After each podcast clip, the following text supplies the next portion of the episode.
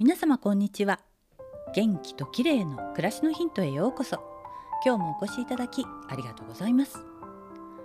10月に入り季節は一気に秋めいてきましたね。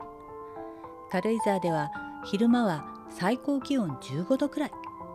晴れた日に林の中をサイクリングするとひんやりした風が本当に気持ちよくて心身リフレッシュできます。ただし朝晩は5度くらいまで下がってもう真冬の寒さですこの週末は連休とあって観光客などで少し人が多い気がしますが夏のベストシーズンのにぎわいに比べると少し落ち着いてきましたなので予約が取れないような人気のレストランなどはこの時期が狙い目でせっせと行きたかったお店に足を運んでいます。急激に寒さが訪れると同時に街が少しずつ色づいて紅葉が始まります。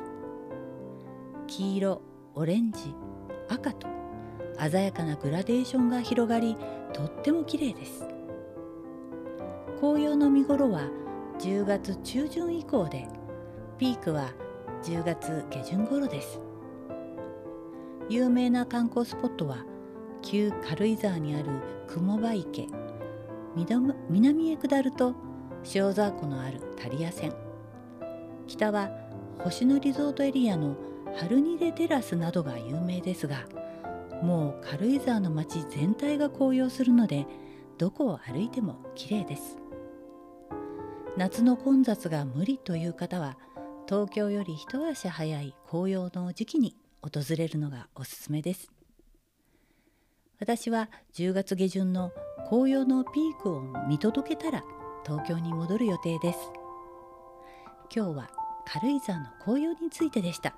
最後までお聞きいただきありがとうございます。またお会いしましょう。友吉ゆき子でした。